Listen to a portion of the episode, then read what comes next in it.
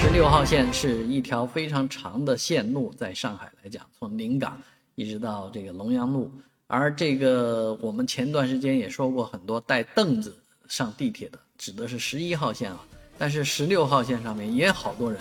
啊，带凳子。虽然十十六号线特别是横向的座椅啊，但是是现在的人流确实太多了，以至于啊，这个